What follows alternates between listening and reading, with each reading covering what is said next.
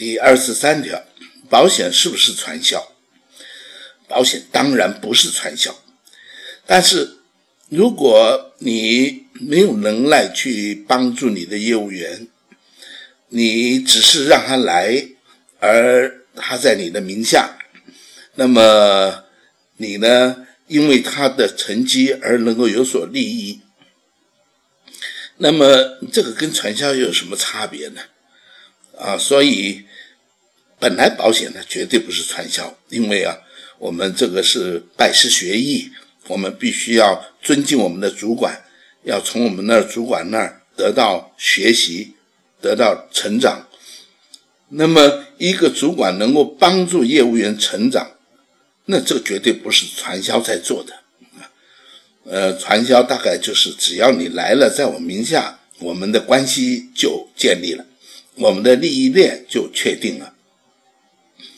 嗯，所以因此我们不能用传销跟保险公司来做比喻。那么虽然有的人不了解保险的，他会认为我们是传销，其实那是因为。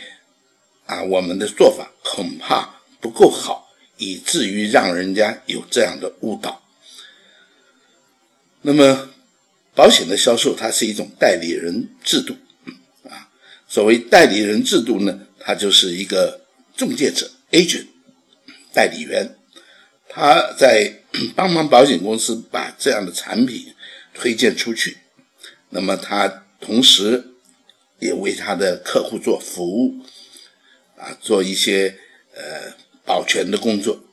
包括整理他的投保的资料啦，以及调整他的投保的状况了。所以，我们其实还比较像一个顾问，或者是一个专业的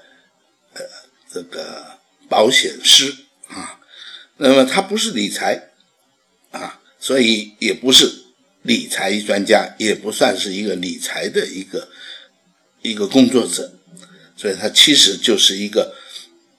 保险非常专业的业务人员啊，他来这个跟客户推荐保单，并且来作为